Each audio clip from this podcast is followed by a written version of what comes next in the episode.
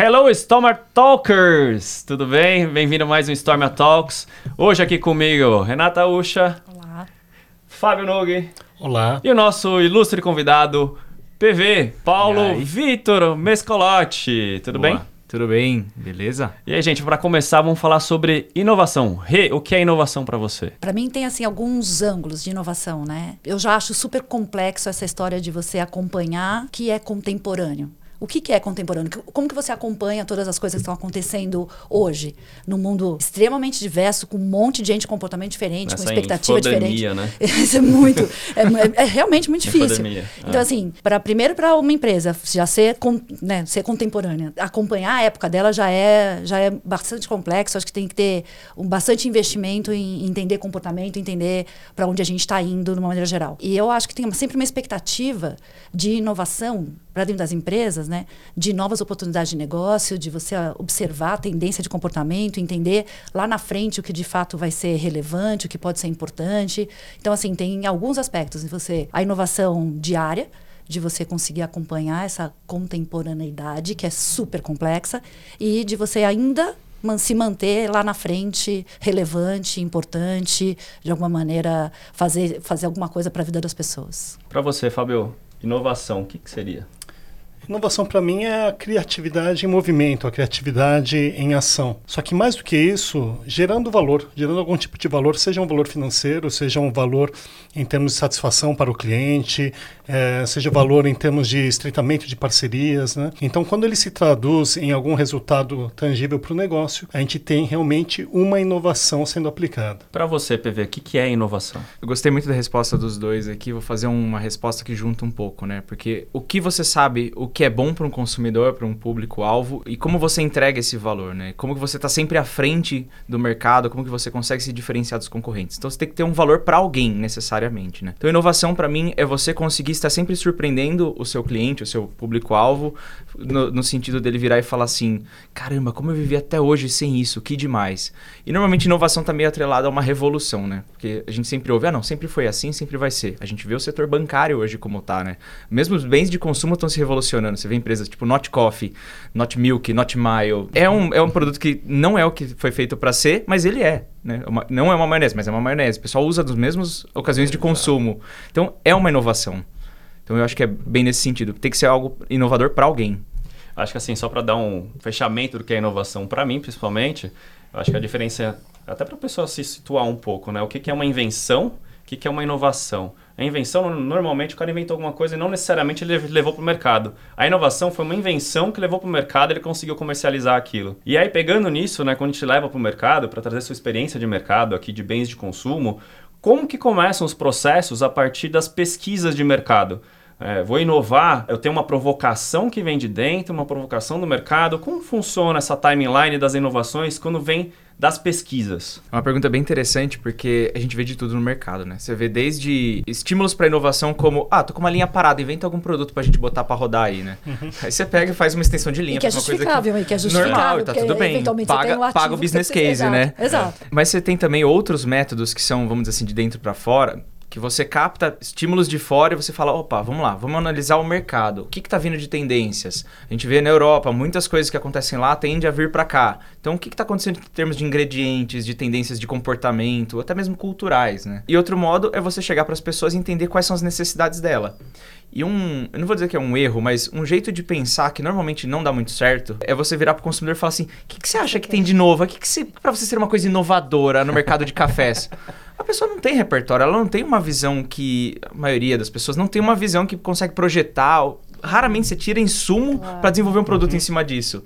Normalmente o que, que você faz? Você tra- traz umas ideias, aí você leva para pesquisa e você vê que, pô, aquilo é legal, aquilo não, aquilo é diferenciado, aquilo é relevante. Faz sentido para mim, não faz. Mas é, é muito raro o consumidor virar e falar, não, você deveria seguir por esse caminho. PV, sabe que eu falo que as pessoas não têm a mesma ah, energia, não dedica tanta energia como a gente pro negócio. E óbvio, aquilo faz parte do dia a dia dela, não é o dia a dia dela, não é, não é como pra gente, né? A gente aqui falando, né? A gente tá na, da Seguros Unimed, fica pensando sempre no que é importante. A gente põe muita energia no foco deste segmento. E a pessoa ali tá ali pra, pra de alguma maneira, usar o plano médico para tomar né? o café e só pra viver, exato, não tem essa energia. Eu super concordo com E fora a disparidade que eu acho de, de repertório, que Eu acho que a primeira imersão que a gente tem, tem, tem que ter dentro da área de marketing é dados que realmente aterrissam o que, que é o Brasil. Metade da população brasileira vive com menos de R$ 1.500 por mês. Uhum. Então, assim, o repertório que ela tem para entender as coisas é completamente Menor, diferente do nosso. A gente fala de brainstorming, a gente fala de business case, a gente fala de nomes tão bonitos, mas assim, a pessoa olha e fala assim, tá, é de comer isso aí? O que, que eu tenho a ver com De comer não passar no cabelo. que eu tem tenho- muito é- disso, Não, é, passar no é, cabelo. isso é uma treta no mercado de As personal pessoas care. mal falam português, né? A gente daqui, nesse centro corporativo que a gente vive aqui em São É. Paulo, a gente em- coloca muito inglês, né? A gente fala de inovação. Quando eu falo de inovação, eu falo innovation. Coloca tudo em inglês. Aí para o mercado consumidor geral, principalmente bens de consumo, né? Falando com o povão, cara. E tem produtos de todas as gamas, né? Como que eu falo com essa, com outra linguagem com esse povo? Não. E como que eu inovo desse jeito? E a gente tem uma dificuldade de, de talvez enxergar uma realidade que que está muito de, de alguma maneira muito distante, distante. né? Tem um, um case, eu faço um curso na São Paulo, a, a, a BPW, que é um- só para mulheres. E daí as mulheres se reuniram, falaram assim, poxa, então a gente vai eh, reunir meninas que estão para entrar no mercado de trabalho, então para passar, sabe, comportamento de entrevista, maquiagem, então fizeram um puto esquema super bacana, estruturado, pessoa para ensinar maquiagem, pessoa para falar de comportamento, num lugar lindo, com café da manhã esperando, pá, pá, pá. Daí no final a menina falou assim, "Ah, tudo ótimo, mas eu não tenho roupa para ir para entrevista. Não tem dinheiro para pegar um ônibus Não tem dinheiro para pegar um ônibus para entrevista. E daí, Ah. daí surgiu um projeto super bacana, que é de justamente as, as outras mulheres ajudarem essas meninas a, a ter roupa para ir, pra ir. Quer dizer, talvez não faltasse nem o repertório da entrevista, nem como fazer a maquiagem, nem nada. O que faltava era roupa. E, Uhum. Básico e- do básico, e- né? e- e isso, de fato, é você entender o que, que é o, que o seu consumidor, o que você quer ajudar, de Uhum. alguma maneira você precisa e você atender. Isso, isso é inovação, mesmo tão básico É, assim do pegando, que, pegando do que um de gancho, roupa, é? Pegando um gancho, né? Normalmente, quando a galera fala de inovação, né, Fábio? Fala muito de coisas complexas. Uhum. Inovação não necessariamente são complexas, né? Porque tava toda a parte complexa e o básico não tinha. não tinha. Então, como que a gente consegue ter um mindset na empresa para sempre direcionar, para simplificar as coisas? Como que você acha que funciona esse processo? Então, acho que esse é um grande desafio, né? Muitas vezes a pessoa olha a inovação como se fosse alguma coisa muito distante. Um dos desafios que a gente está tendo justamente na Seguros Unimed é esse desafio de como que a gente pode trazer que as- cada um é protagonista desse processo criativo, cada um é protagonista da inovação. Né? Então, acho que esse é um, é um grande desafio. E até pegando o gancho naquilo que a Renata falou, eu queria entender um pouquinho até, PV. Você trabalhou em multinacionais, né? E, ah, e, e a gente identifica algumas tendências, falou de tendências que a gente identifica fora do Brasil tudo mais, né? Como que você faz para contextualizar isso aí e aplicar né, essa inovação no dia a dia, na rotina, contextualizando aqui para o Brasil? Boa pergunta. Antes tem um- uma coisa que você falou de simplificação, é que às vezes a gente, antes de, da gente começar a falar de inovação, a gente tem que estar com a cabeça aberta, porque inovação não é uma coisa que vai dar certo de primeira, né? Uhum. Uma coisa que assim, vamos tentar, vamos tentar e podemos errar. Fiz esse contexto para responder sua pergunta. Às vezes você vê uma tendência acontecendo fora, você fala, será que aqui no Brasil vai dar certo? Você depende de muita análise, de pesquisa, às vezes qualitativa, e às vezes opinião de especialista, sociólogo, antropólogo, nutricionista, alguém que entende bem da área, para poder dizer isso faz sentido ou não faz. Porque muitas vezes o dado ele vai te dar. O Excel e PowerPoint falam o que você quiser, né? Uhum. Você pode montar lá uma apresentação e convencer qualquer coisa as pessoas. Mas muitas vezes você vai insistir, você vê que o global às vezes faz uma pressão e fala assim: não, o Brasil tem tudo para dar certo isso daí. E você tá no dia a dia e fala: cara, não, não dá, não funciona. Se não é Então- o Brasil, Ah, né? conta um case, conta, conta, conta. ah, não, agora eu quero saber. Exemplo, exemplo. Ah, não, abre. não, não, não. Dê nome aos bois. É. Não, não precisa dar nome, mas só conta um case. assim. É. Tipo, cabelo de gerê. Ah, sei lá, conta um case agora. Não foi assim, não foi uma briga de.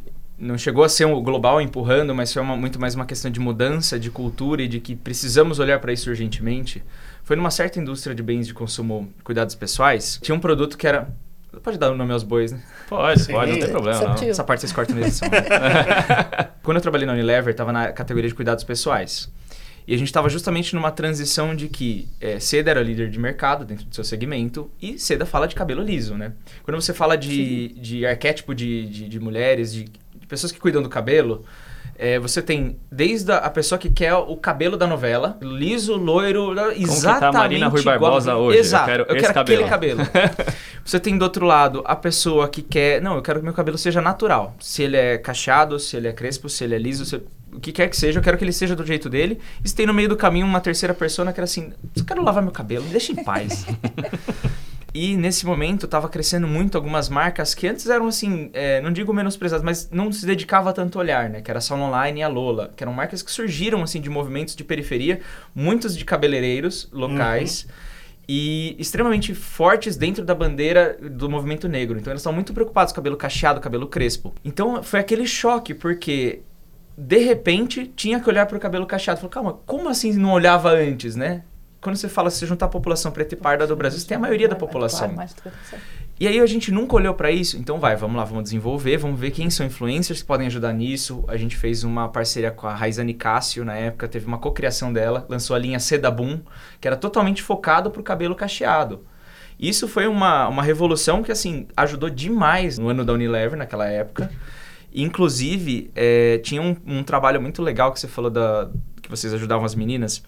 Tinha uma ONG, se eu não me engano, chamava é, Sonho de Menina, Plano de Menina, alguma coisa assim de menina que era uma, uma mulher que ela cresceu na periferia. Ela foi estudar fora do Brasil, se não me engano, estudou em Harvard. Depois ela voltou para ajudar as comunidades carentes a desenvolver as meninas para que elas tivessem uma visão diferente de futuro.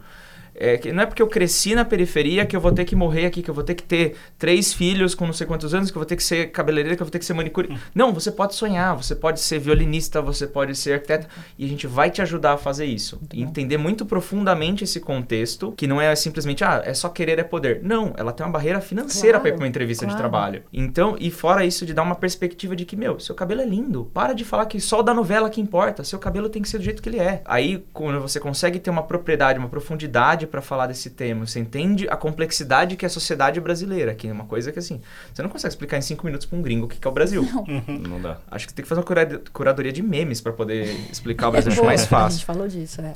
Mas aí, respondendo a sua pergunta, é, muitas vezes o contexto ajuda a entender. E aí, você tem, é claro, a pesquisa de mercado, mas você tem os especialistas, você tem diversos fatores que você consegue ter uma melhor nitidez do que, que é o problema e como você pode inovar dentro daquele contexto. Sabe como que eu, sei lá, não sei se é exatamente isso, PV, mas é uma leitura de fora para dentro, né? Não é uma leitura de dentro para fora. Não é uma leitura assim, eu tenho este produto, eu tenho isso, vamos impor ao mercado como que eu faço para embalar este produto para servir para o mercado. Na verdade, é como que eu faço um produto que atende a uma expectativa, seja de especialista, seja porque estudou uhum. sociologia, uhum. enfim, qualquer, qualquer especialista é um caso, mas como que eu né? faço para fazer uma leitura, então, de fora para dentro, não exatamente de dentro para fora. Acho isso super importante. Isso tem uma tem um exemplo bem legal que funcionou recentemente. É, quando eu trabalhei no JDE, a gente quis fazer um sprint de inovação state of art. Então a gente começou com uma pesquisa, nós falamos com quase 900 pessoas no Brasil inteiro para entender sobre o café. E como era 2021, estava começando a vacinação, começando a falar, vamos voltar. O título da pesquisa era o que vai ficar da pandemia. Então a gente estudou a fundo quais hábitos mudaram dentro da pandemia, o que, que mudou no entorno do café, né? Porque antes você tinha aquela pressa, você bota água para ferver, você vai passar roupa, você vai fazer isso, vai fazer aquilo. E com isolamento social, assim, você tá fervendo água, você pode ficar lá esperando o espírito baixar no corpo. Fazendo download. Fazendo download. e foi uma experiência boa? Foi ruim? Ah, isolamento social. É, muitas das ocasiões de consumo do café eram sociais, né? Tomar um café uhum. na firma pode ser uma fofoca, pode ser um feedback, um tempo pode de relax. ser um tempo de falar groselha, qualquer coisa. E você receber pessoas em casa, principalmente no interior, é muito comum, né? Sim. né? Fazer um bolinho, um bolinho de fubá com goiabada, é. servir um cafezinho. ele mora no interior. Esperando, estão esperando é o convite. É isso que eu dizer, ele mora no interior, ele mora aqui perto, mas é mais interior. Eu vou lá na casa dele comer um bolinho de fubá com goiabada. Fogueira Urban, vamos lá. então a gente entendeu a fundo o que, que era o café, né? E a gente, um dos grandes achados foi que o café virou um companheiro das pessoas. Muita gente parou de ver a família, começou a morar sozinho, tá isolado, e tinha lá ele o cafezinho no meio da tarde. Então começou a virar um momento de, ah, minha pausa para o café tem que ser um café bom. De manhã para tomar com leite, tanto faz, né? Quase metade da população põe leite, 70% adoça. Mas o da tarde tem que ser um café especial, aquele gostoso que eu vou tomar e vai ser uma delícia. Então a gente levantou as necessidades, por um lado. Trouxemos alguns especialistas para falar de temas diversos, desde luxo acessível. A gente trouxe um professor da USP, o Miguel Angelo Enzo. É uma sumidade dentro de luxo no Brasil para falar sobre dá para ter um luxo acessível. Você pode Sim. não ter uma Ferrari, mas você pode ter uma jaqueta da Ferrari, um perfume da Ferrari. E o café não, não deixa de ser claro. diferente disso, né? Você pode ter um café que tem uma maior diferenciação. Do outro lado, a gente trouxe o time de pesquisa e desenvolvimento, que foram grandes parceiros nesse, nesse processo, que é para falar assim, o que tem no catálogo? O que dá para falar? É a torra clara, média, escura, a moagem, o terreno, a preparação, se é cultivada a sombra de árvore, se é a gueixa, se é a flor que não sei o que, se é o que dá... Tudo que tinha possível dentro do catálogo. E aí foi brincar de Lego. Falo assim, eu tenho essa necessidade de indulgência, então vou pegar um café top e uma marca boa. Você vai lá, monta. E eu falo que foi de sucesso porque a gente saiu com 12 conceitos de produto do, do workshop. 10 foram aprovados por, pela Ipsos, que é uma das maiores é, empresas de pesquisa de, de inovação. E assim, com um arquétipo premium. Então, assim, a Bom. gente não só acertou, como acertou em cheio no Premium. Um dos nossos produtos foi, é, foi utilizado como exemplo no webinar de inovação em tempos de inflação da Ipsos. Então, assim, foi um baita sucesso, né? E aí, respondendo, é só você entender o que está vindo, o que você tem de necessidade, que você, como você consegue atender, né? É, é o estado da arte do marketing, né? Uhum. Atender necessidades. Muito bem. como que... Ah, Perdão, pode, pode, pode falar. E como que é esse processo de validação das hipóteses que vocês tiveram, né? Porque, na realidade, você vocês fizeram pesquisa, vocês levantaram uhum. algumas hipóteses, né? E aí tem um processo de experimentação, digamos, uhum. né? E, e, durante esse processo você foi validando algumas hipóteses, né? Como, uhum. que, foi, como que foi esse trabalho na prática? Boa pergunta. A pesquisa de inovação é, tem várias metodologias para você testar, né? Uma vez que você escreve um produto que tem um, um, uma atenção, a entrega que ele tem e o porquê ele tem aquela entrega, né? São os três componentes de um conceito de produto você leva isso para os consumidores. Às vezes você testa só a ideia, você só mostra o, o conceito para o consumidor, para ele falar, não, isso faz sentido ou não. Às vezes você dá o conceito e depois você dá o produto para ele, para ele dizer, não, isso entrega o que você prometeu lá atrás. Né? E eu gosto de, uma, de um framework de análise que ele junta não só o que o consumidor diz, mas a estrutura de mercado. Então ele olha quantos players tem naquele mercado, qual que é o budget que eles investem, qual que é a fatia de mercado de cada um deles. Legal. E ele dá esse contexto, ó, a sua inovação é muito boa, mas nesse mercado ele já está saturado, então não vai fazer muito sentido. Ou não, ou ó, a sua inovação foi mais ou menos, mas por conta do mercado ser tão louco, você consegue emplacar ela. Então a gente usou esse tipo de pesquisa, tudo quantitativa, com pelo menos 150 pessoas cada conceito, então é uma base robusta. E todas foram assim, é, muito bem aprovadas com uma, uma certa folga. Então a gente diz que foi um sucesso por quê? O que teve de feedback? Ah, precisa ajustar uma ou outra questão de, de palavras dentro do conceito, ou talvez, ah, o preço, só precisa ver se vai ser isso mesmo, vai aumentar, vai diminuir. A gente estava num cenário que, além da inflação, a gente teve problema de geada em 2021, que afetou muito o preço do uhum. café. E o café teve isso também, ele deixou de ser uma commodity, né? Assim, Para muita gente ele ainda é uma commodity, mas por conta desse aumento de preço, o racional de. a árvore de decisão de compra do café passou a ser um pouquinho mais cuidadosa, né? É tipo, ah, pega qualquer café. Não, peraí, já que eu vou comprar um café que eu vou tomar todo dia. E que já vai ser caro mesmo? Que já vai ser caro, anyways, é. É, eu quero ter um café. Que seja de qualidade. É. Exato. Você falou, né, da, do erro, então não ter medo de errar, errar, acertar e corrigir, enfim. E mesmo na teoria do, do Agile, fala em lança pequeno para você corrigir uhum. e depois você expande. Como é que funciona com o produto? Serviço é mais fácil, né? Porque parece que você tem que. Você, uma estrutura de preparação para fazer um serviço é uhum. é menor do que, uma, do que um lançamento de um produto. E o ajuste é mais rápido. Muito também. mais rápido, muito mais rápido. Me conta, conta assim, nesse, nesse processo do café, se algum tivesse dado certo, como é que funciona essa história toda depois que você estrutura uma linha de uhum. café e você fala, putz, errei.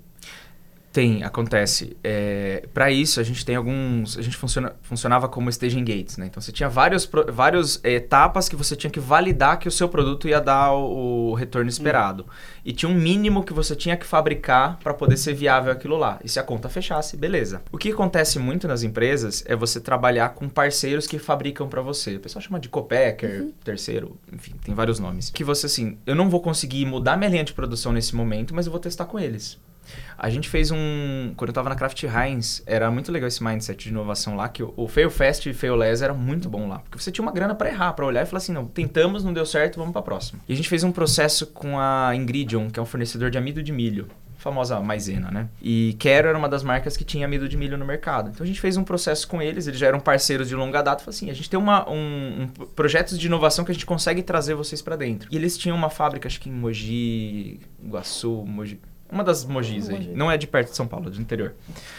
Que eles têm uma fábrica que eles conseguem fazer piloto de uma mínima quantidade de produção. Então, assim, você consegue testar se o produto vai parar em pé, você consegue produzir uma mínima quantidade, deu certo, não deu, beleza, estávamos esperando isso, né? Depende muito. Você de... cria um ambiente, né, de teste antes Sim, de tacar para o mercado. Você mostrar. e aí você assim. usa um parceiro estratégico para fazer isso. Sai muito mais barato Exato. do que você mudar uma linha. Produção, é. claro. Porque você tem guide sentido, de né? produção, né? de planejamento de produção mesmo, uhum. né? Às vezes se você quebra uma, uma janela de produção, fica um turno parado, você apresenta uma perda, então você não pode mexer muito no caminho das formiguinhas. Né? É, pegando de mindset mesmo, assim, quando você pega um parceiro Aí você tem sua cultura de inovação dentro de uma empresa, você vai pegar uma outra terceira que provavelmente não vai entender esse processo todo.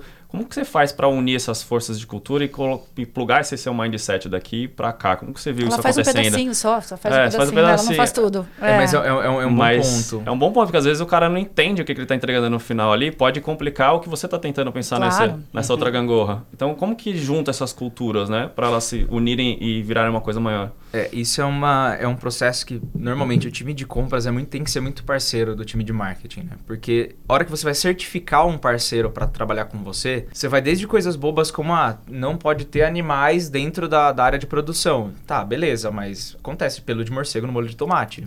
Assim, acontece, não tem o que fazer. Obrigado por me É, lembrar de rato, né? Obrigado, obrigado. Agradeço. Agradeço a lembrança. É, Não, porque tem um limite de tolerância, É, né? Isso pra não, mim, a minha morcego tolerância não. é tipo é binária zero. Fora eu as fake news, né? Sangue de boi no café. Você Ui. fala, cara, Sangue de boi no café? Você leu o que tá escrito? Mas assim, tem esses mínimos controles, até umas coisas do tipo, ó, todos os seu, os terceiros do seu parceiro têm que ser certificados, tem que ter legislação, sei lá, lá, lá. E às vezes vai até além, né? Quando a gente fala, por exemplo, de a maionese Heinz, ela tinha uma questão da, da- das galinhas caipiras, né? Tem toda uma legislação pra saber se a galinha é caipira ou não, né? Se ela vive fora ela de fala gaiola, uai. se- fala uai, pir. Não ia poder Eu, eu, piada, eu né? dei uma A gente- segurada, A mas... gente tava esperando Tá, isso, tá, olha, tá. só pra dizer Esse- quem tá ouvindo. momento. A gente tava esperando piadas infames, a gente só não esperava que viesse do Doug, a gente tava esperando aqui do PV, que já Olha, eu- tinha, ah, eu, já mas tinha já- requisitado a, a autoridade, licença. a licença pra falar, mas tudo bem. Vamos nessa, Carlos Alberto, continue. Boa. E, enfim, tem todo esse controle e como você consegue certificar que até o terceiro tem esse controle, que é, é assim, assim, assado. Tem muita coisa que pode parecer tão é, bem, bem nítido, mas tem muita sub- é, possibilidade de subjetividade. Então você tem esse trabalho extra do time de compras para falar, não, ó, se o fornecedor tá na nossa base é porque a gente revirou o cara ao avesso e agora sabe que tá tudo ok. E um ponto que a Renata falou é, muitas vezes ele vai fazer só uma, uma parte, mas tem que garantir que assim, se falhar, se você perder o fornecedor, Ele não pode Socorro. perder E essa outro parte. ponto legal que você comentou é do fundo, de um fundo separado para para eventualmente Pra errar, isso. né? É um fundo de experimentação, é um fundo perdido talvez, né, usar essa palavra, para que você possa dedicar esforços aí e, e- e não Uhum. ter esse receio do, do erro, né? Sim, perfeito. É muito da. A gente brinca, né? Que é a verba de, da área de, de pesquisa, né? De, de insights, enfim. A área que for. É a verba para evitar riscos maiores, né? Sim.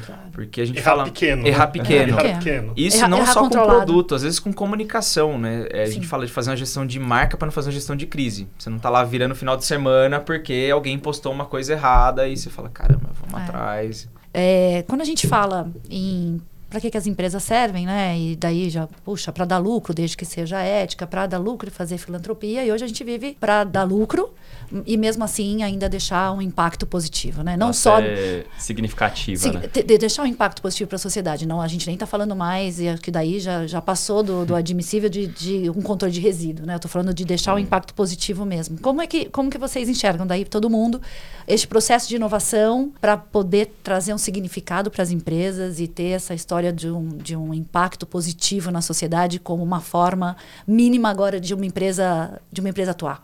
É o famoso ESG 2.0, né? Porque É, o ESG de verdade, É, é. o de verdade, né? Porque antes falavam do ESG, agora não- vamos aplicar, porque a, a galera fala muito do E, né? É meio ambiente. Mas, Mas e o social e a resto? governança? A governança ninguém quer falar, né? Não, governança é mais difícil, Governança mas que é o devia ser o primeiro, cara. primeiro, primeiro. É, Dá muito trabalho. Porque é a partir da governança que Claro. você consegue Da implementar responsabilidade, a- é, a da responsabilidade responsabilidade, disso. E o social, o impacto que eu tenho no meio ambiente é fácil de eu mostrar. É bonitinho. Né? Agora a governança, não- É. quem quer abrir o book ele fala, não, a gente tem uma governança. É que nem- tudo- é complicado. compromisso. É que nem programa de inclusão. Tem muito programa de inclusão, mas não tem programa de manutenção, né? Exato, Fala, é lindo é. falar, "Não, olha, somos diversos e tudo mais. Aí você tem gente em re- reunião de diretoria pra provar coisa e fala assim, "Não, tem que ser uma estimativa bem macho. Você fala, cara, como você permite uma coisa dessa, né? Porque é, é lindo no LinkedIn, né? Mas na hora que o negócio ferve, Ah, né? ferve, Você é. vê muitos casos de agências, de empresas grandes que acontecem coisas e se você não tem uma política bem estruturada de virar e falar assim, não interessa se você é gerente, diretor, presidente, fez a coisa errada, é fora. Exatamente. É a governança, né? Governança. É a governança. Para você, Fábio, como que tá essa história de ESG? Como vocês estão vendo isso? Bom, SG eu acho que é um grande desafio, não só no aspecto, como você comentou, não é só a parte ambiental, né?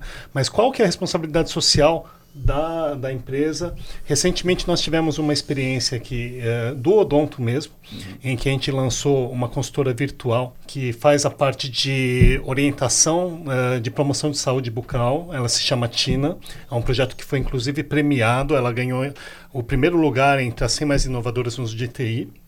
E a gente pensou como que a gente pode utilizar esse processo, né, essa, essa inovação para o bem da sociedade. E qual que foi a decisão que nós tomamos? Né? Que esse aplicativo não ficaria disponível somente para segurados, segurados para clientes da Seguros Unimed. Como que a gente pode ampliar? Então, acho que em qualquer área, eu acho que a gente consegue ter essa visão um pouco mais ampla de como que a gente pode contribuir para a sociedade. A gente sabe que no Brasil, no geral, as pessoas têm pouca informação sobre saúde, sobre como cuidar, né, como ser protagonista Nossa. no cuidado saúde de bucal, saúde então. com ela. Saúde bucal ainda menos ainda, né? Do, ah. do, cara que vai fazer o tratamento de canal dele e o que vai passar a resina para o dente ficar bonito. Exato. Exato. Não, tem uma distância. E aí eu acho que essa possibilidade de, dentro do modelo de negócio nosso, como que a gente pode abrir a mente e, de certa forma, ampliar esse escopo e atingir outras populações? Então, a gente tomou a decisão de deixar esse aplicativo, essa solução, disponível para qualquer pessoa, seja cliente, seja não cliente da, da Seguros Unimed. O processo de governança, a Seguros já vem investindo Sim. há um bom tempo, né? A gente tem um selo, selo Proética, então a, a, a Seguros Unimed realmente ela preza pela questão da governança, porque como você comentou, é a partir da governança, a governança que viabiliza todo o resto. Claro, todo o resto. e a sustentabilidade financeira que viabiliza o resto, né? Exato. Acho que um pouco do que o PV falou, né, quando ele fala que junta, quando você fala uma coisa de fora para dentro, eu acredito bastante é, na diversidade como uma maneira de você aplicar uma inteligência coletiva ampliada. Porque é muito difícil eu falar de uma experiência, né, se viver uma experiência que não é minha. Então, falar de uma realidade que não é minha. Quando você traz a diversidade no pensar do produto, no serviço ou o que for, você de fato está escutando as pessoas. Eu acredito bastante na história da inteligência coletiva ampliada, porque eu, eu, a gente está aqui hoje praticando uma inteligência coletiva que se limita Exato. à sua, né, a do Doug, a do, do Fábio, do PV e a minha. Quanto mais gente estivesse nessa roda, mais pessoas falariam da sua própria experiência, mais você traz uma ampliação dessa inteligência que pode ser aplicada para um novo produto, para um novo mercado, ou o que for, porque você traz novas realidades. Então acho que tem um pouco disso assim, né? Uhum. no final, a, a, eu acho que as empresas se preparam melhor no meio do caminho do que na liderança. Porque a hora que baixa na liderança, você tem ali um, uma, uma média muito pequena de diversidade na hora das decisões Sim, nossa, e ela deveria ser maior. E o quanto essa postura inclusiva e diversa contribui com um ambiente muito. criativo, inovador. inovador. Seguro, é, eu né, acho também. que tem. Tem uma, um ponto que todo mundo que fala de governança, de cadenciar, de organizar, é, parece que os marketers falam, ah, meu Deus do céu, sai, organização não mas não sabe o quão valioso é você ter uma, uma um processo que ajude na governança para as coisas simples estarem bem dentro do, do, lugar delas, que você não perca tempo com coisas. Você não precisa ficar preocupado se é um ambiente seguro ou não, tá tudo garantido. Você tem mais tempo, você tem mais condições de pensar e de criar, né? E até com essa segurança de que criar sabendo que pode errar e tá tudo bem. Se você passar um dia inteiro lendo um artigo, tá tudo bem, tá tudo que bem. você tá aprendendo para poder melhorar suas, suas ferramentas. Muita gente que tem a percepção ainda de inovação é tipo, eu tô no banho e de repente eu tenho uma grande ideia e tô inovando. e não é isso, eu tenho um processo para inovar. Não, é né?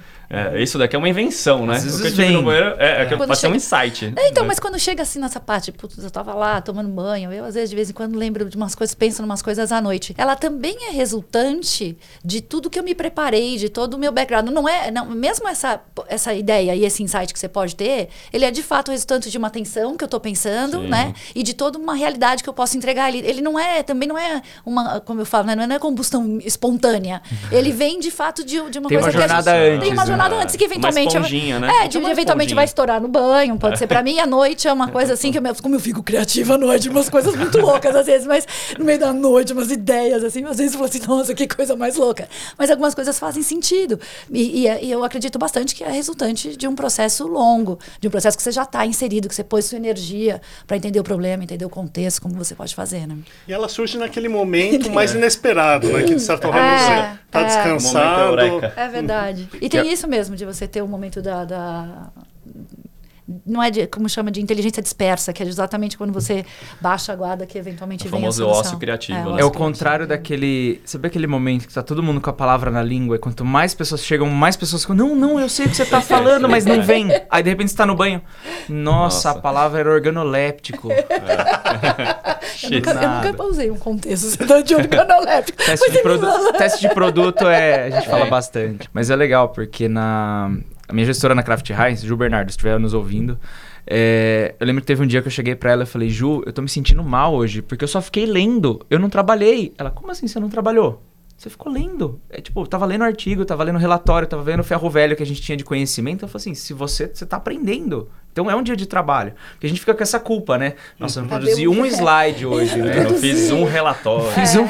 Mas tocou num ponto interessante, que é justamente esse papel da liderança, em como que a liderança consegue contribuir com Incentiva. a criação É, é desse ambiente inovador. Né? Eu quero que, que você falasse um pouquinho mais da sua experiência. Qual que é o papel do líder em gerar um ambiente de experimentação, um ambiente propenso aí à inovação? É, eu gosto muito desse, dessa primeira função de você primeiro blindar as pessoas abaixo e falar assim: olha, aqui é um ambiente seguro para errar. Não só no sentido do, do projeto que você está fazendo, mas às vezes você tomou uma decisão errada para esse projeto, tá tudo bem, faz parte. Você não vai avaliar a pessoa por um erro, óbvio. Erros grotescos, né, a gente sabe como destrói. Mas você tem um safe space para pensar diferente. E uma vez dentro do projeto, você tá num projeto pensando em diminuir riscos, já é um ganho. Porque você já tem alguém dedicado a melhorar as coisas.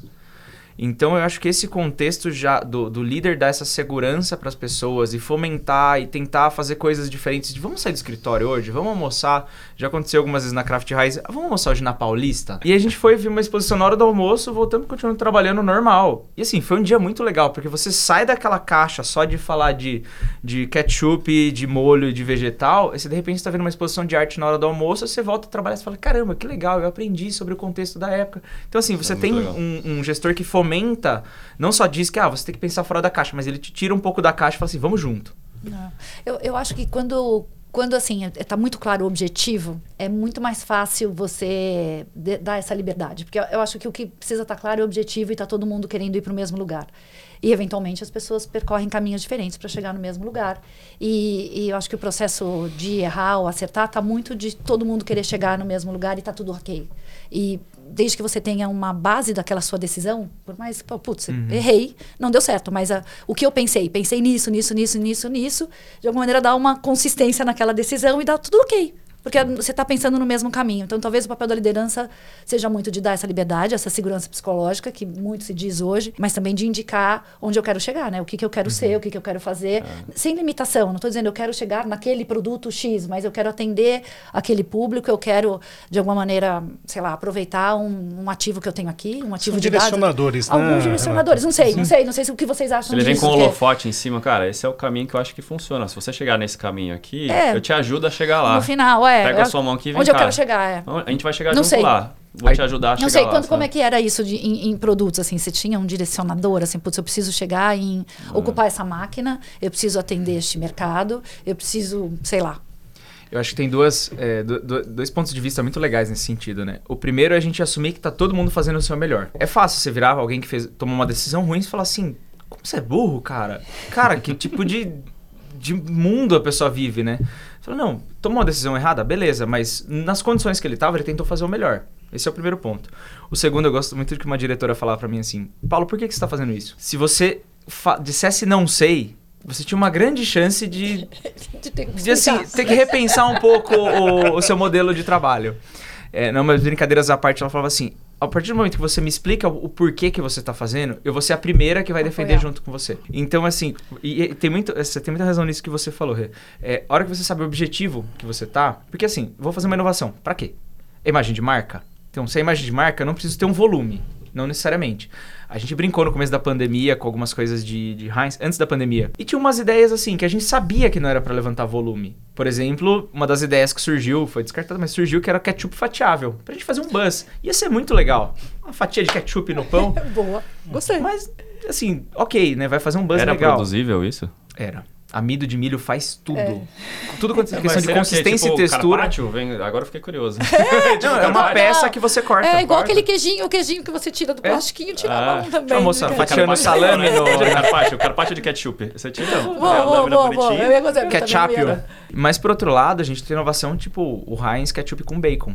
Ou Heinz Ah, com, com picles. É, com picles. Com picles eu, eu, Não, é eu- fantástico. Faz, faz tempo que eu não acho. Primeira menção que tinha nas pesquisas. Nossa, que sabor de Mac. Super. Porque é. ele traz esse, Claro. esse- essa sensação do picles, né? Que te remete inevitavelmente ao Mac. E é uma inovação que teve volume. Então, assim, qual que é o papel da inovação, né? Pra que, que você quer? Então, se a gente tá aqui pra pensar numa inovação que vai trazer imagem de marca, eu não, não deveria ter uma pressão de volume. Não deveria ter uma pressão de, ah, se der pra vender, show de bola. Se se pagar o projeto, Tá, nossa, é já melhor. feliz já. Você falou, falou bem. É, nesse sentido, acho que é, que é isso né, que você disse, né? A liderança tem um papel importante de deixar todo mundo à vontade. Você contratou a pessoa pra que ela seja ela mesma, né? É. Você falou uma coisa legal, né? Eu jogo vôlei. Então, quase todo mundo sempre sabe, porque eu sempre chego nisso que eu jogo vôlei. E é exatamente isso, né? Eu jogo, obviamente, Explica no as time. manchetes da Folha. É, uh. Eu trabalhei na Folha também, ele tá. Olha, ele é muito É, bom nisso. Rápido, foi rápido. E, e daí a gente tá lá no meu time das, das Master, né? Pra não falar o time das velhinhas. E tem isso, né? De, de chegar e falar assim, putz, mas, meu, ninguém erra porque quer, né? Você tá ali, se você errou um passe, se errou uma coisa, É uma você grande não quis sacada. errar. Então, às vezes você erra. Erra, você, bom, eu cortei e foi fora. Daí todo mundo assim, putz, não podia cortar pra fora. Eu falei assim, eu sei, eu tentei cortar pra dentro. Não foi sem, foi sem Ah, querer. mas se o, se o time tá motivado, tem o objetivo certo, normalmente ele vai errar sem querer. Tem gente que. Tem o quiet quitting que a galera fala tanto, que os caras estão errando, tipo, que ele quer largar, fazer o menos possível. Ah, Que é Mas salário mínimo, esforço mínimo. mínimo. Então, para isso, Sabe, a é. liderança é muito importante nesse mindset Desse de inovação, estímulo. para dar esses estímulos para a pessoa estar sempre engajada e fazer também. Ah. Que nem no, o time, ele tem que pontuar. Você tá errando ali, você fala, cara, mas por que tá errando? O que que tá acontecendo com você? Você tá desconcentrado? Tá, senta um pouquinho aqui, respira um pouquinho. É Tem isso que que fazer aquela quer. análise. Você quer Ele fazer sabe parte o que ele tá fazendo. Você quer fazer parte é. disso? Você quer É. fazer parte desse time? Acho que também tem esse É esse ponto. senso de propósito que você falou, né? Senso de Da pessoa entender qual que é o impacto do trabalho que ela faz no, no atingimento de um objetivo maior, né? E aí eu lembro lá do, do Simon Sinek, né? Que é conhecido e tudo mais, Golden do, Circle. do Golden, Golden Circle, que é justamente isso aí, né? O porquê que a pessoa está fazendo, né? E, e muitas vezes eu acho que a gente pega, peca nesse ponto, é, porque a gente foca no funcional, foca naquilo que a pessoa está fazendo, no que, né? E não no porquê que a pessoa está trabalhando, né? E como que você acha que a liderança pode fomentar? Você, você disse que, de certa forma, essa sua líder, ela fazia você questionar sempre Uhum. o porquê que você estava fazendo, né? Uhum. A Isa Riso, ela tá, tava na Craft Heinz até pouco tempo, não sei se tá ainda, mas ela tinha muito esse, esse espaço. Primeiro que ela era muito parceira no sentido de vamos, vamos aprender juntos o porquê que a gente tá fazendo, não tem problema, né? É, e segundo, de tá sempre questionando o porquê. A gente tinha uma reunião semanal com ela, que a gente trazia alguns pontos para discussão, e ela muitas vezes fala assim: peraí, por que, que a gente tá fazendo mesmo esse projeto? Ah, por isso, isso, isso. Ah, beleza, então vamos lá. Porque ela, era, ela queria ser a porta-voz, queria trazer o time junto, né? Eu acho que isso é uma visão muito de líder que agrega, líder, líder que joga no coletivo. Assim, se eu tô trazendo o meu, a pessoa do meu time pra cá, é porque eu quero jogar junto, eu quero que ele tenha a visibilidade dele. E eu lembrei de uma coisa também de um passado não muito distante, eu joguei rugby, com todo esse esporte físico, né? Levava água. E tinha um dos mais velhos de time que ele era um argentino que jogava bem pra caramba. E ele falava assim: enquanto você disser não sei, não entendi, eu vou te explicar e tá tudo bem. A partir do momento que você falar eu entendi, eu vou te cobrar se você errar. Depende de você ter a humildade de falar assim, cara, não sei o que ele tá fazendo, não entendi, vou me esforçar, vou aprender. A hora que você fala, não sei, eu sei, eu sei, eu sei, beleza. E aí você erra, pô, cara, a gente tava combinado, né? Então eu acho que tem um pouco desse de, da, da liderança dar o espaço, mas também do liderado virar e falar assim, não, eu vou aprender esse negócio agora. Tem uma coisa também é, do cara lá, do, do, do Waze, se eu não me engano, que ele diz, né? E tô sempre apaixonado pelo problema e não, não apa- apaixonado pela solução que eu Apaixone-se pelo apresentei, pelo problema, problema. Isso, porque, meu, você acha que você tá apaixonado pela solução que você, que você deu, você se ferrou, você Amor faz por tudo- MVP, né? Pior que amor de carnaval. É, Você quer que faça dar certo, você quer fazer dar certo, você quer fazer dar certo, isso também pode atrapalhar bastante. Esse né? desapego Não, em relação à solução. A solução você tem um É. apego pro problema, você tem que resolver o problema. É, é tem um pouco disso, né? E, e a, e a chance grande do time se perder, até da liderança, inclusive, se perder na, naquela solução que você está apaixonado, porque você criou essa hipótese, você acha que ela é incrível e, e tem que dar certo e eu tenho que fazer de tudo para comprovar. Tem isso? Entra um pouco também na questão de um pouquinho de ego, né? Porque marketing, de certa maneira, você tem um pouco de eu criei aquilo. Né? Eu lancei aquele produto, Sim, eu fiz essa campanha. cara, My precious. claro. My precious. e eu acho que tem um pouco desse de você ser desapegado das suas sugestões é um passo evolutivo assim muito grande, né? Porque você A sua gastou autoria, tempo, você é Nossa, que eu contratei, difícil, eu, eu fiz, eu, é. eu, É eu, difícil, você fala, difícil. cara, e aí, né? E, e é uma coisa que eu gosto muito quando você tem um, uma, uma empresa, uma marca, alguma coisa que mais que o nome de alguém é uma ideia, né? Eu acho que isso traz um pouco, não querendo ser apelar pro lado de coach, né, de propósito, não, mas se você tem um produto que é um propósito, que ele, ele, ele quer resolver o problema, ele não quer ser ele porque é ele, não, ele quer resolver um problema. Eu acho que isso tem, tende a dar, aumentar o tempo do ciclo de vida do produto demais. Toda razão, toda razão. Falar um pouco mais né, de cadeia da, de produção e um mindset de inovação na cadeia de produção. Vamos falar da Unilever, por exemplo. Tem vários produtos. Como que as pessoas começam a perceber que precisa fazer algo diferente e inovar? E, e dentro da, da Unilever, que você viu lá, que você teve participação, como que era vista a inovação? E quais eram os caminhos percorridos da inovação? Ótima pergunta. É, eu acho que você, quando você começa com o mindset, né, de pode melhorar isso.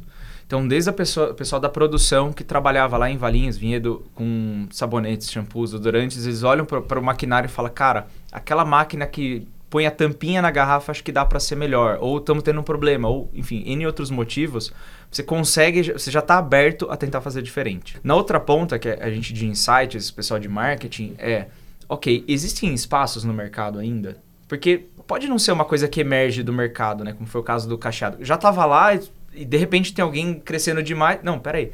Vamos tentar antecipar isso? Será que alguma coisa do tipo, é, na época tava muito em moda o tem parabenos, sulfatos, etc, né? Ser low pool, no pool, baixo pool, enfim. Então, como que a gente consegue antecipar isso daí? E aí, através da pesquisa de mercado, através do, do, não só de consumidores, mas de mercado mesmo, como eu falei no começo, que vem da Europa, dos Estados Unidos, você consegue antecipar um pouco disso. E aí são as empresas de tendências que conseguem trazer esses insights normalmente. Né? Essas empresas, e você vê muito assim, às vezes não necessariamente uma empresa que faz relatório para marqueteiros que vai dar essa solução. Às vezes um desfile de moda te dá insight do que está acontecendo. Às vezes um report de uma, um Greenpeace falando sobre o aquecimento global Fica fala, legal. caramba, a gente pode atuar nisso. E aí tudo depende de como você é, desenha a sua marca, né? qual que é o propósito da sua marca, se tem fit ou não com a ideia da marca. Porque senão a gente entra em pink, pink washing, black washing e outros outros Uhum. tipos de, de utilização inapropriada, né? Que, Ah, legal. Não é, legítima. é, Ah. você chega em junho, toda a empresa, ah, que legal, Pride, né? Aí Julho, ah, meu, para com isso, vai, vamos ver outra coisa que vende. Aí você fala, cara, não faz sentido. Às vezes a empresa quer aproveitar a hype, mas ela não tem Cara, estrutura. Sabe o que eu digo? Assim, ó, que as empresas têm como produtos e comportamentos tem que ser como um vidro.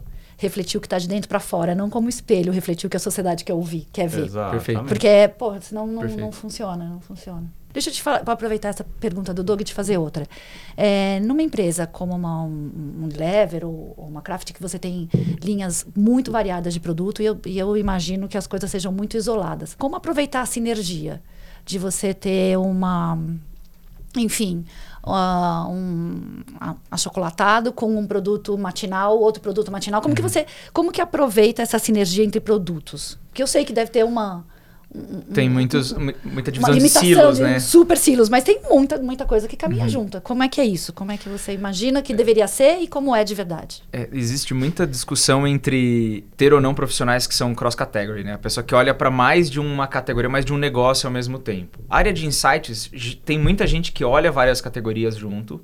E você fala, caramba, mas ele não vai conseguir se especializar em nenhuma, ele não vai conseguir trazer... Não, consegue. Porque ele consegue pegar uma coisa daqui, colocar aqui. É mais fácil, por exemplo, é, cuidados pessoais.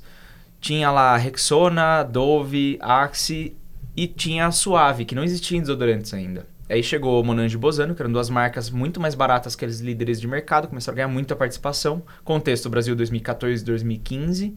E por que não a gente pegar uma marca que já existia em shampoos e trazer para desodorantes? Né?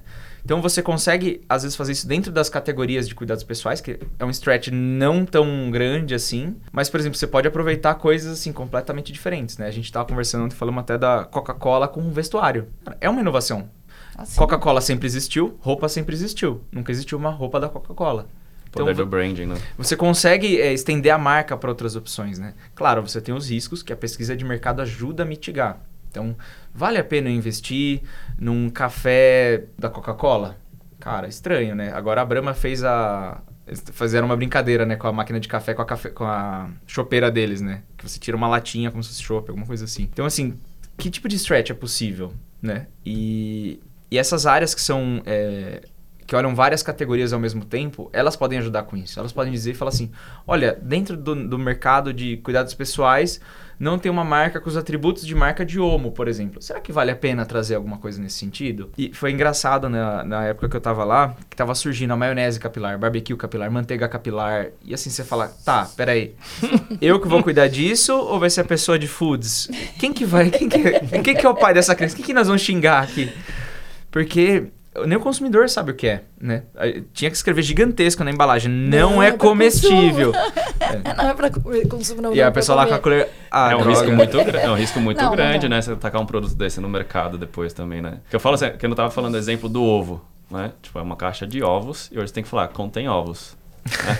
tipo, imagina um shampoo de ketchup, né? Então, tipo, você tem, tem coisas tão inovadoras, você tem que pensar também no público final. Como que você consegue ter esse mindset de cara, tem, tem uma linha tênue do que a gente consegue fazer aqui pra gente não prejudicar a nossa marca, a nossa imagem e não cair num cara, tipo, cair num não, buraco sem que, fim e, e que faça crise. sentido, que faça sentido, é. é. quando você fala em manteiga, você pensa em umectação, hidratação, Faz daí você sentido. fala, é, você começa a Faz, ter, É, maionese oleosa, cabelo com hidratação, por que não, né? Aí o cara começa a passar maionese no cabelo. Eu não quero lavar meu cabelo com maionese Dia não, seguinte as moscas assim na cabeça. Por que será, né? Que horror. Mas é, e você vê algumas marcas que se apropriam de um território, não estando naquele território, como essa do comestíveis capilares, mas você vê uma Notco, por exemplo, né? Not Mile. Ela tá falando, tá se comunicando como se fosse uma maionese, só que ela não, tem, não é uma maionese porque ela não contém ovo. ovo. Então ela pode falar que ela é uma maionese vegana. vegana. Por legislação, você não pode ter uma maionese sem ovo no Brasil. Porque maionese se caracteriza porque tem. É, tem ovo, ovo, óleo e Sim. mostarda e outras especiarias. Então, assim. É, tá na mesma prateleira, né? O, o, o então, Conar e o Procon estão assim, né?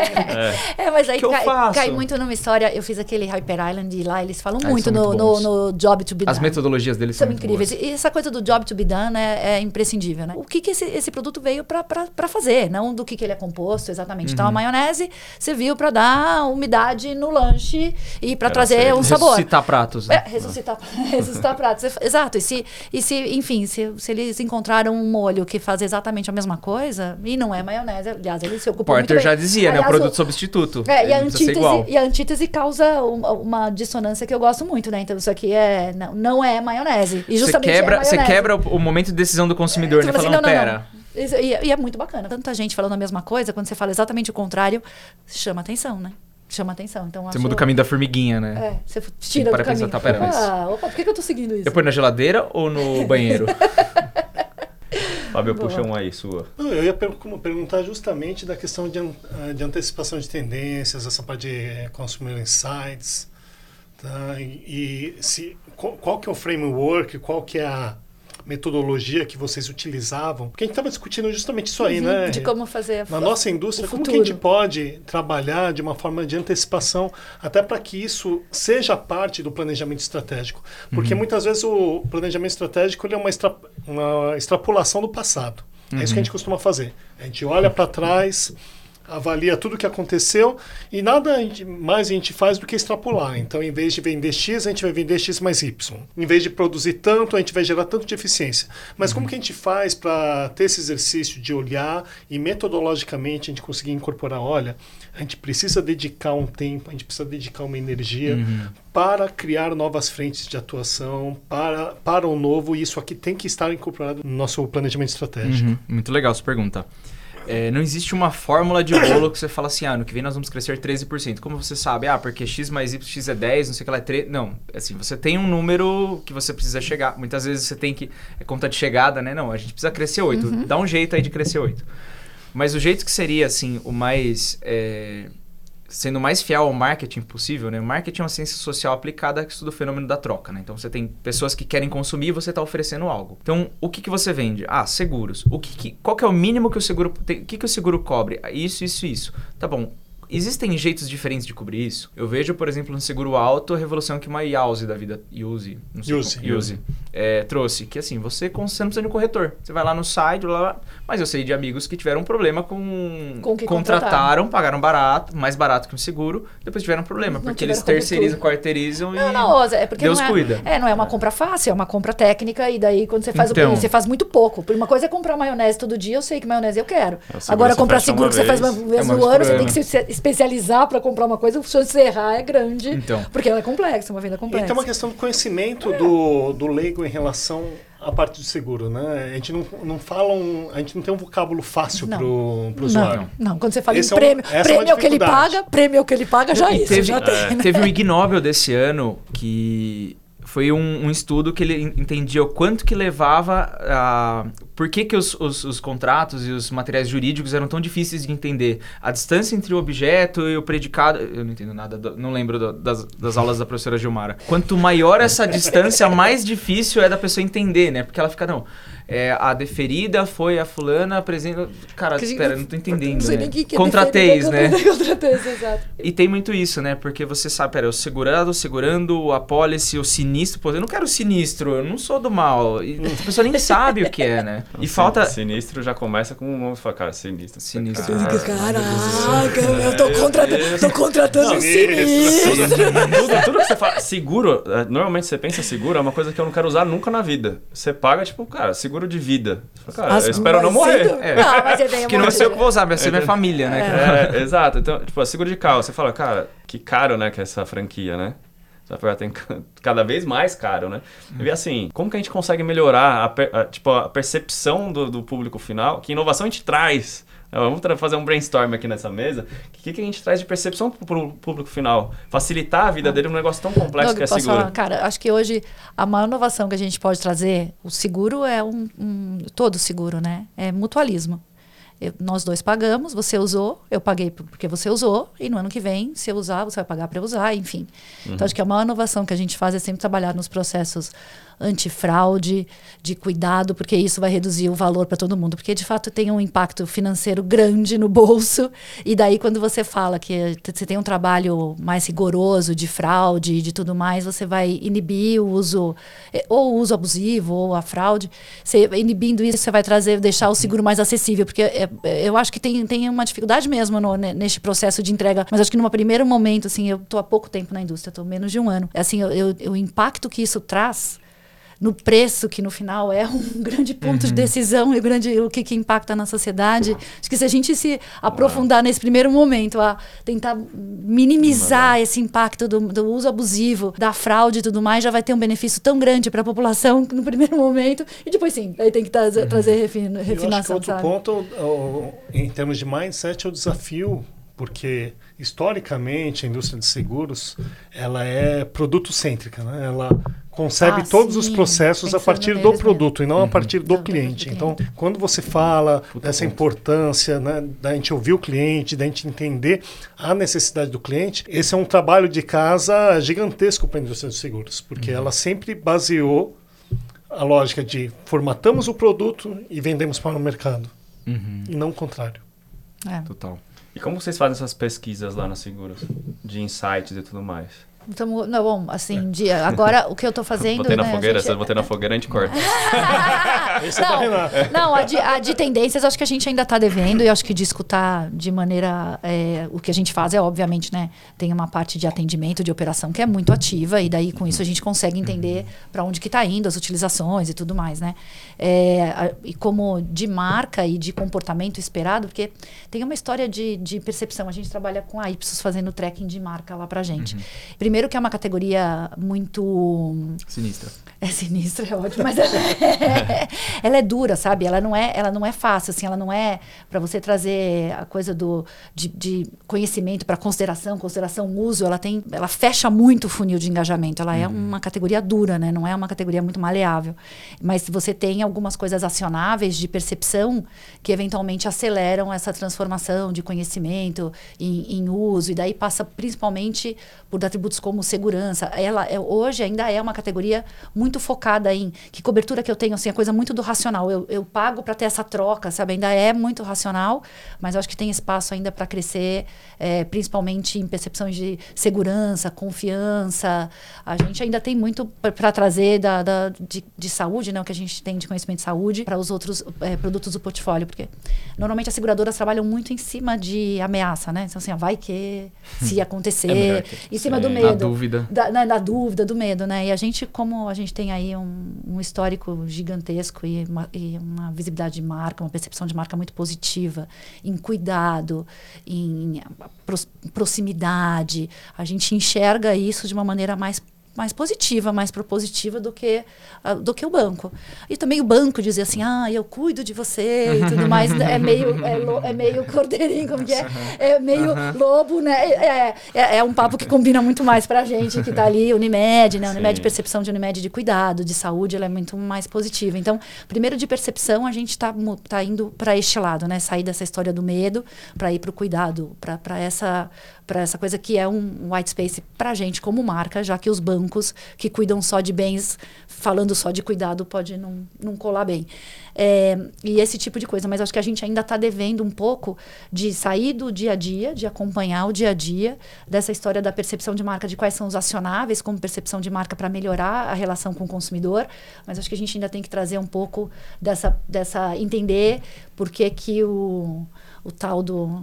do a, a Pantone essa semana divulgou a cor do vermelho, ano, né? É, um... é um magenta, uma, um vermelho arrosado, assim, rosados, uma é cor. quase a cor do seu óculos. É, então, uma cor diferente. Então, o que, é. que isso, de, de alguma maneira, pode significar para a gente como, como categoria, né? Eu acho que a gente tem, tá devendo ainda essa parte, e eu estou aqui com um compromisso com o Nog da gente criar essa relação, né?